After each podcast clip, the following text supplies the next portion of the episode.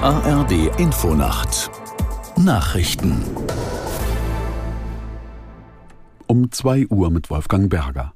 Nach dem Schusswaffenangriff an der Prager Karls-Universität hat die tschechische Polizei Einzelheiten zum mutmaßlichen Schützen bekannt gegeben. Bei der Tat waren 14 Menschen getötet worden, 25 weitere wurden verletzt. Der mutmaßliche Täter ist tot. Aus Prag Marianne Allweis. Vor Ort wurde ein Arsenal von Schusswaffen samt Munition gefunden. Die Ermittler nehmen an, dass der Verdächtige zunächst seinen Vater getötet hat, in der Stadt Hostone westlich von Prag, und er sich dann selbst töten wollte. Er habe sich wahrscheinlich von Amokläufen im Ausland inspirieren lassen. Der 24 Jahre alte Mann sei ein ausgezeichneter Student gewesen, sagte Polizeipräsident Martin Wondraschek. Er habe legal mehrere Waffen besessen und sei durchdacht vorgegangen. Die tschechische Regierung traf sich zu einer Sondersitzung und sprach den Opfern und ihren Angehörigen ihr Beileid aus. Wegen des Sturmtiefs Soltan ist es in Deutschland zu zahlreichen Feuerwehreinsätzen gekommen. Bäume stürzten auf Straßen und Bahngleise. Aus der Nachrichtenredaktion Diane Batani. In Niedersachsen sind in vielen Orten Bäume umgestürzt.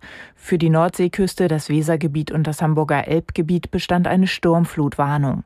Die Feuerwehr in Bremen evakuierte deshalb Überschwemmungsgebiete und viele Fähren fielen aus. Die Fehmarn-Sundbrücke wurde vollständig gesperrt. Im Kreis Höxter in Nordrhein-Westfalen krachte ein Baum auf einen fahrenden Regionalzug. Die Fahrgäste blieben laut Polizei unverletzt. Auf den Bahnstrecken wird es auch weiter noch Einschränkungen geben. Räumtrupps sind unterwegs, um Bäume zu beseitigen und Oberleitungen zu reparieren.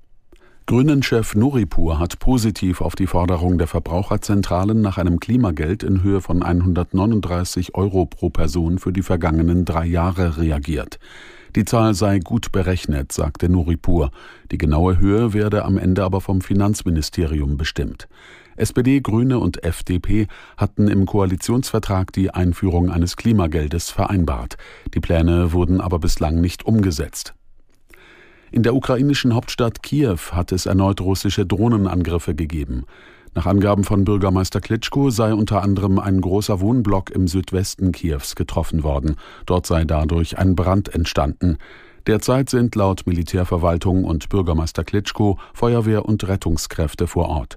Mindestens ein Mensch wurde demnach verletzt. Über Tote ist bislang nichts bekannt. Das waren die Nachrichten. Und das Wetter in Deutschland.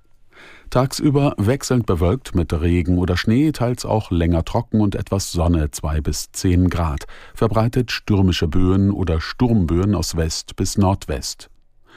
Und die weiteren Aussichten. Am Sonnabend wechselnd bis stark bewölkt, teils kräftiger Regen, teils Schnee, zwei bis elf Grad, dabei stürmisch. Am Sonntag verbreitet stark bewölkt mit Regen bei sechs bis zwölf Grad.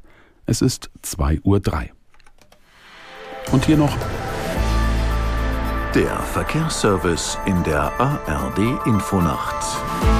Unwetter gefährden vielerorts eine sichere Fahrt und das Ganze im Süden Bayerns, Baden-Württembergs, im Erzgebirge, in Teilen Niedersachsens, Schleswig-Holsteins und in Mecklenburg-Vorpommern. Da herrschen orkanartige Böen.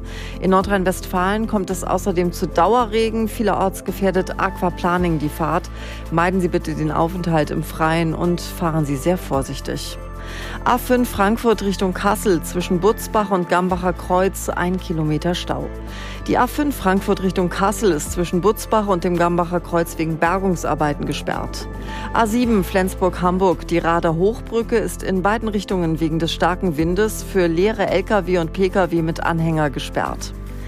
Die A48 Dernbach in Richtung Koblenz ist zwischen Höhergrenzhausen und Bendorf-Neuwied wegen umgestürzter Bäume blockiert.